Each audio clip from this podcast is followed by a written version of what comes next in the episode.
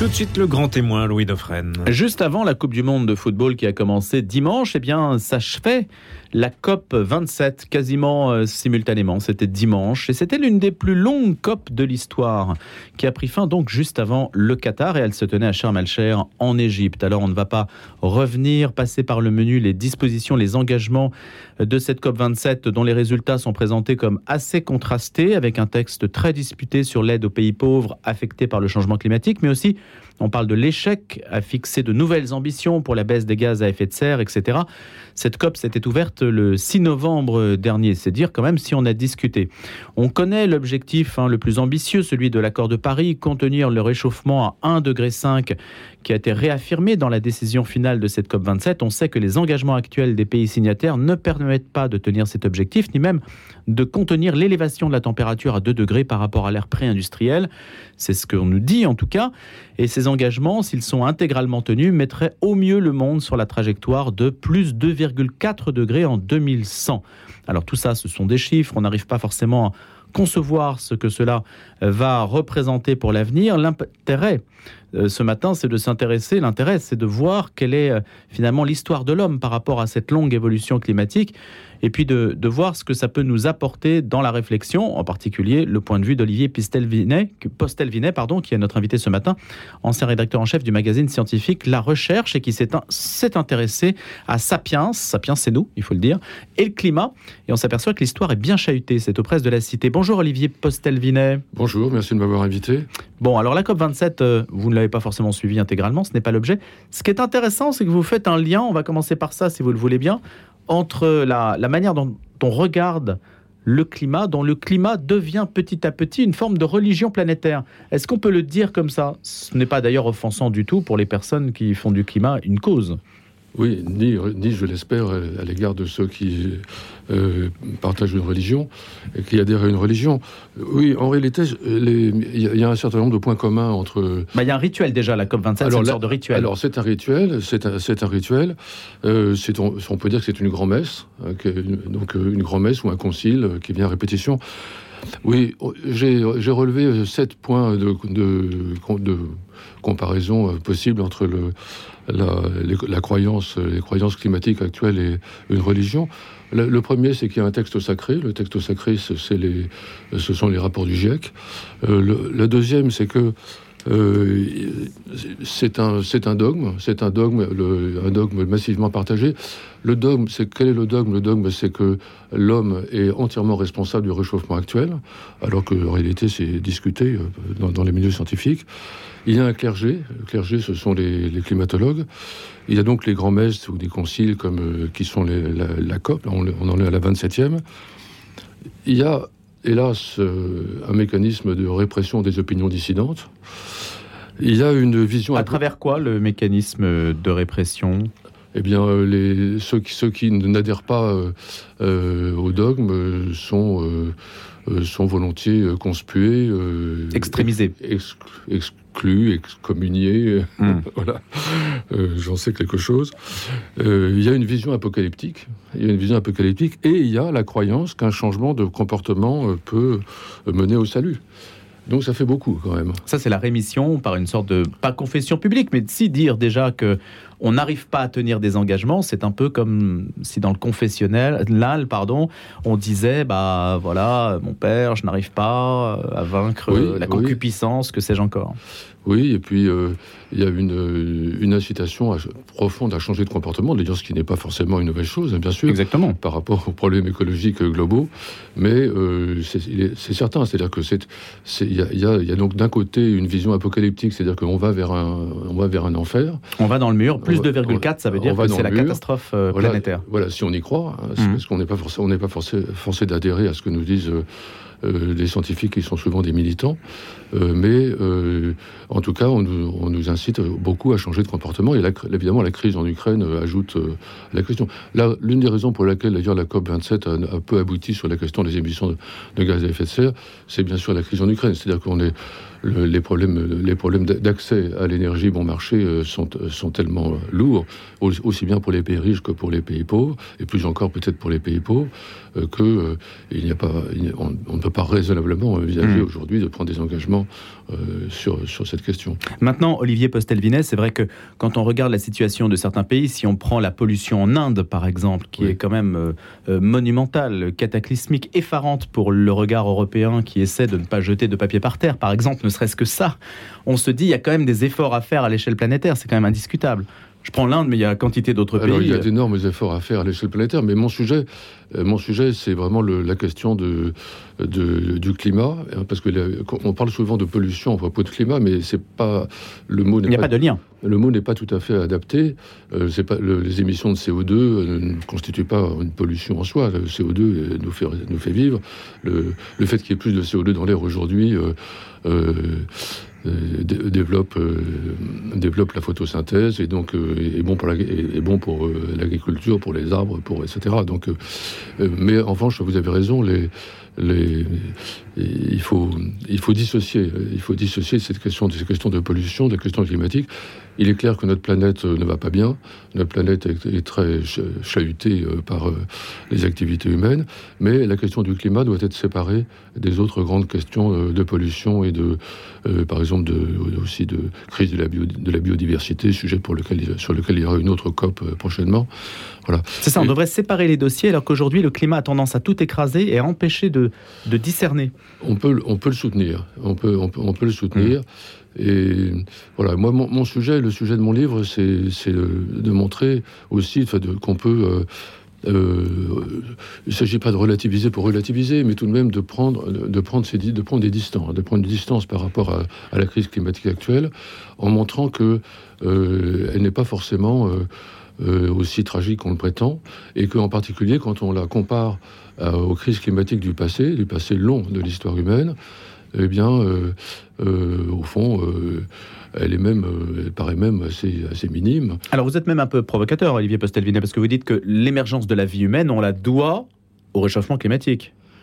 Alors ça, c'est la vieille thèse de Coppens, selon, laquelle- selon laquelle euh, les- le, le changement climatique euh, en Afrique de l'Est euh, a, a permis... Sapiens, ça commence comme ça. a permis l'é- l'émergence de, de Sapiens, absolument.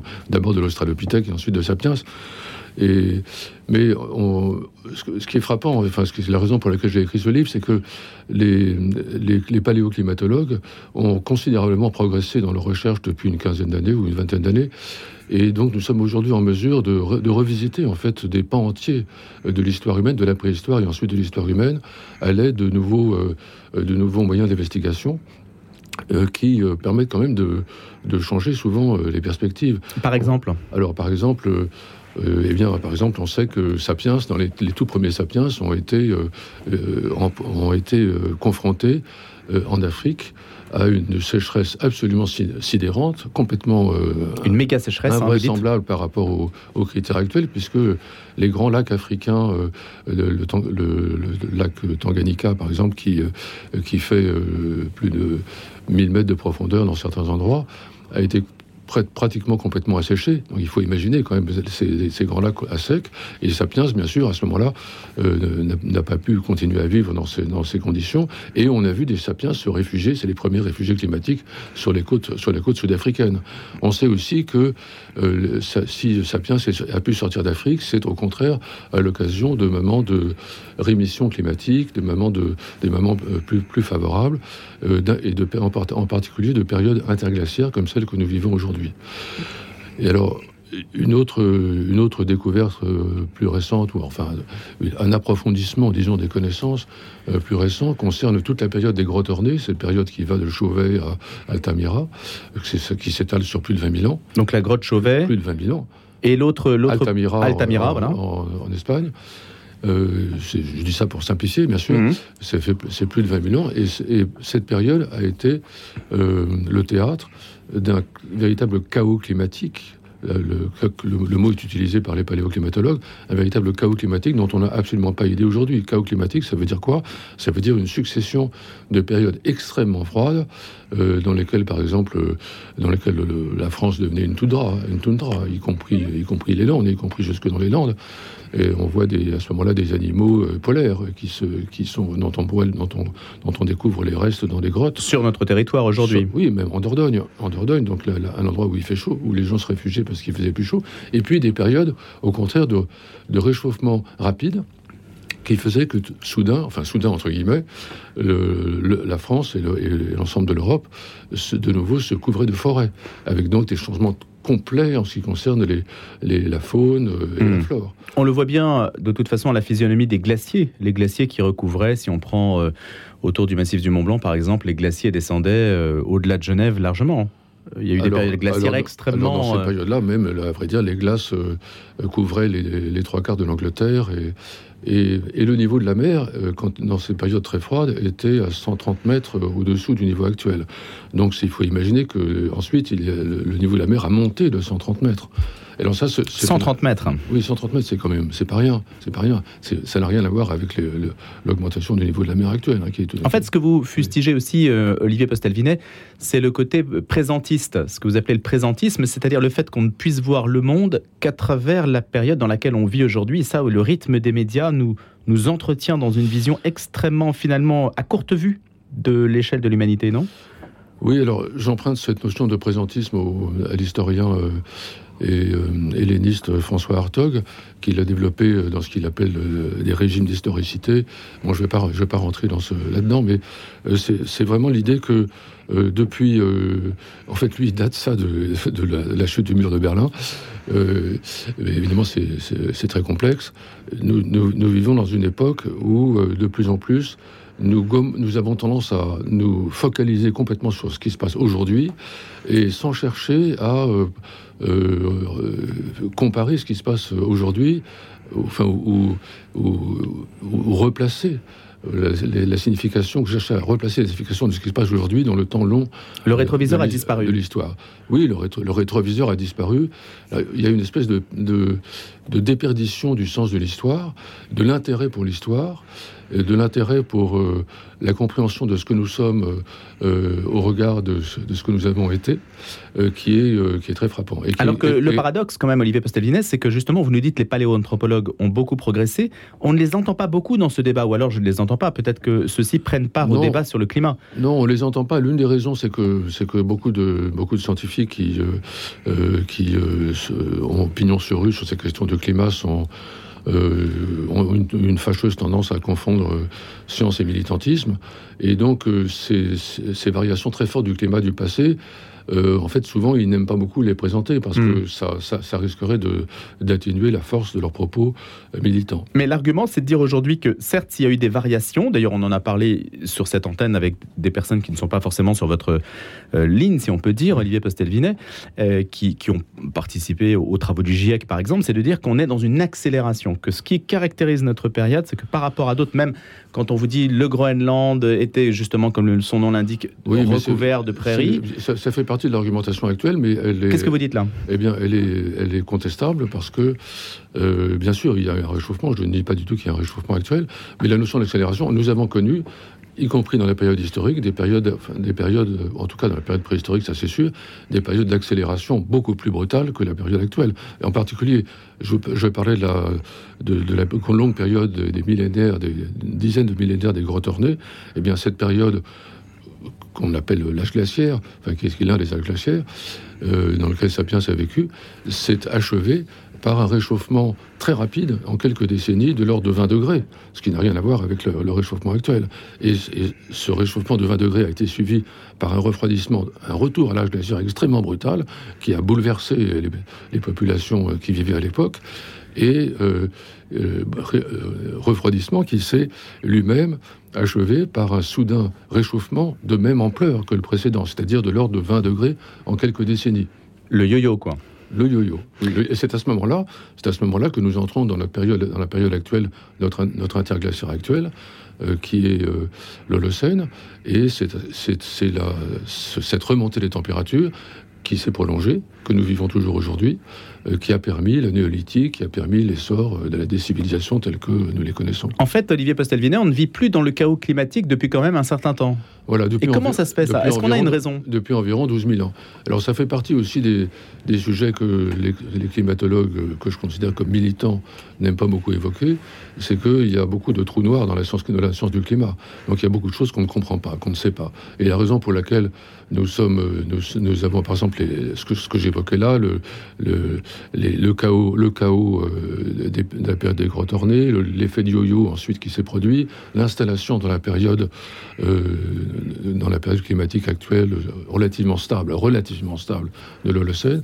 En fait, les, on a des schémas d'explication très globaux, mais en réalité, on ne sait pas euh, scientifiquement l'expliquer. Vous pensez que du fait qu'on n'arrive pas à avoir une explication sur les origines du changement climatique, les scénarios auxquels on est aujourd'hui confronté d'augmentation de la température, et le GIEC distingue d'ailleurs plusieurs scénarios, il n'y a pas qu'un seul scénario du GIEC, je crois qu'il y en a au moins sept. Hein.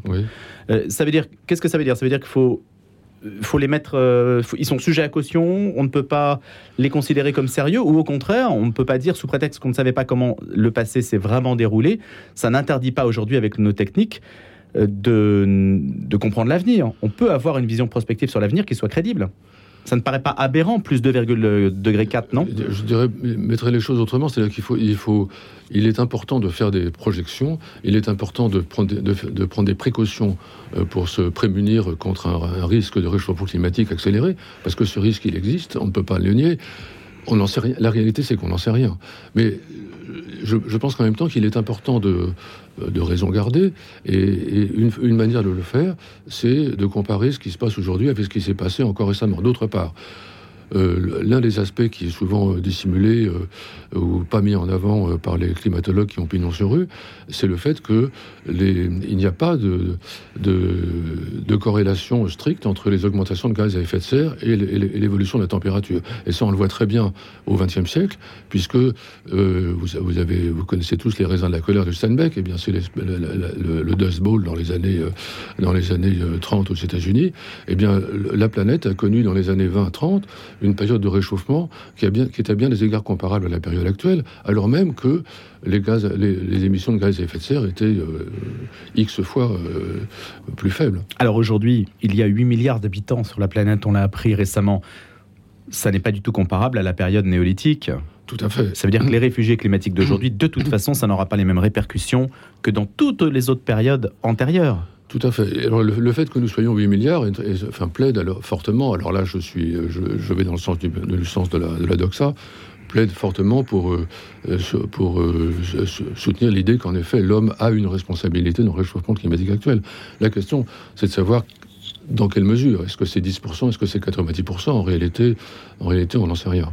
Quelles sont les dispositions, les engagements au titre de la prise de conscience climatique que vous validez, que vous encouragez, Olivier euh, Postelvinet même si vous avez un regard contestataire quand vous dites euh, il y a des climatologues militants, etc. Bon, il y a du militantisme comme dans tous les sujets politiques, mais après tout, ça montre aussi le dynamisme d'un sujet et l'intérêt qu'on y porte. Tout à fait. à vrai dire, laissons de côté cet aspect militant. Qu'est-ce que qu'est-ce que vous vous estimez comme de comme étant impérieux? Qu'est-ce qui doit changer dans notre attitude à l'égard du climat? Eh bien, je pense que je pense qu'en effet, il est, il est très, il est prudent et, et intelligent de euh, de chercher à réduire les émissions euh, carbonées. Si vous voulez, je pense que tout le monde est d'accord là-dessus. Là-dessus euh, Voilà, tout le monde est d'accord là-dessus. Maintenant.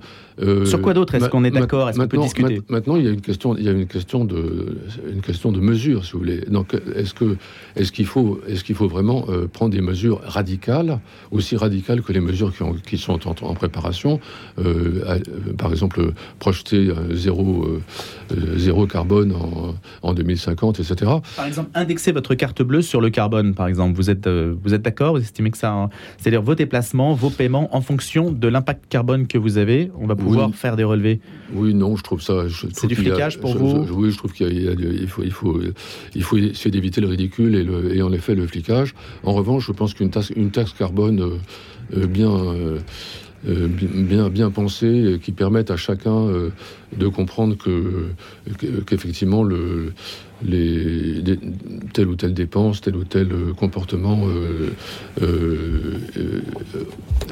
présente un danger? Présente, enfin, rentre, rentre dans une, enfin, oui, rentre dans une perspective euh, de, risque. Hmm. je pense que ça, effectivement, c'est une bonne chose. D'ailleurs, je pense que cette, idée de taxe, de taxe, carbone, elle devrait être beaucoup plus mise en avant qu'elle ne l'est aujourd'hui. Et voilà. Un autre aspect, un autre aspect, c'est que on nous dit qu'il faut développer les, les énergies renouvelables, mais les énergies renouvelables, par exemple en France, ça n'a pas grand sens dans la mesure où nous avons une énergie nucléaire qui est, qui est, de, qui est une énergie décarbonée et non intermittente, et donc qui permet, euh, surtout si on la développe intelligemment, euh, de, de, de, de diminuer, hmm. euh, de diminuer les émissions de carbone de manière beaucoup plus radicale. Est-ce qu'il faut manger moins de viande? Parce que, comme l'a dit Elisabeth Borne, bah, en mangeant moins de viande, eh bien, ça permettra de, faire, Mais c'est vrai que de faire baisser l'impact climatique. C'est vrai, que le, vrai que la consommation de viande est et l'aboutissement d'une chaîne de production qui est très, très fortement productrice de, méthane en particulier. Un point, euh, je n'ai pas l'étude sous les yeux, mais il y a une étude, je crois, britannique, il faudrait que je vérifie, qui a dit que, ou, ou du moins qui suppose qu'il pourrait y avoir un refroidissement climatique assez fort à partir de 2050. Est-ce que vous avez vu cette étude-là? Alors il y a un certain nombre d'études de ce genre, euh, d'études sur, mais là vraiment, si vous voulez, c'est... Pour revenir à l'effet yo-yo dont vous parliez, on pourrait avoir brutalement un changement de température? C'est c'est pas impossible dans la mesure où, euh, par exemple, dans les années 1960-70, euh, il y avait une bonne partie de la communauté des climatologues qui pensaient qu'on allait retourner rapidement à, euh, un âge glaciaire, que, que, la fin de notre la fin de notre de notre interglaciaire était proche, et il y avait toute une série de textes, de, colloques à l'époque scientifiques qui qui montraient ça, et, et donc c'est vrai, notre nous arrivons plus ou moins à la fin de la de la durée normale de l'interglaciaire. Donc il est possible effectivement que nous arrivions de, nouveau à une période froide. Alors les de bons esprits ou de mauvais esprits, je ne sais pas, euh, disent oui, mais justement le réchauffement climatique créé par l'homme va nous permettre de, de, retarder le moment où ce nouvel, ce nouvel âge glaciaire va arriver. Voilà. Mais cela, ce sont des plans qu'on tire sur la comète. Si on ne doute pas du réchauffement climatique, en revanche, ce qui fait l'objet vraiment d'un débat, c'est l'action de l'homme. Est-ce que l'homme est responsable? C'est finalement le nœud de la question. C'est un débat qui est, c'est un débat qui réel, profond dans la communauté scientifique, mais qui est caché euh, parce, que, parce que, en fait, on, euh, on nous dit que la science is settled, comme disent les, Anglais. Euh, voilà, les carottes sont cuites. On sait que, c'est l'homme, uniquement l'homme, mais il n'y a aucune raison, quand on regarde les climats du passé, de penser que l'homme serait seul responsable du réchauffement actuel. c'est absurde en réalité. L'action du soleil, c'est votre thèse aussi ou les, oh, c'est pas ma thèse. C'est pas ma thèse, mais, c'est clair pour tout le monde que le, Soleil joue le rôle majeur. Euh, enfin, les, mouvements de la Terre par rapport au Soleil, pour être plus précis, et l'activité du Soleil euh, jouent le rôle majeur dans, dans, les changements climatiques du passé. Alors, à cela peut s'ajouter en effet, peuvent s'ajouter en effet euh, des, euh, euh, des processus venus d'un espace beaucoup plus lointain sur lequel il y a des, physiciens qui travaillent. Et il est important que la science évidemment continue et la recherche continue à s'exercer sur ce sujet. Merci de nous en avoir parlé, Olivier Postelvinet, en écho à la COP27 qui vient de s'achever. Sapiens, c'est le climat, c'est une histoire bien chahutée, c'est ce que vous nous dites, c'est aux presses de la Cité. Je rappelle que vous avez dirigé le magazine La Recherche. Je vous souhaite une excellente journée.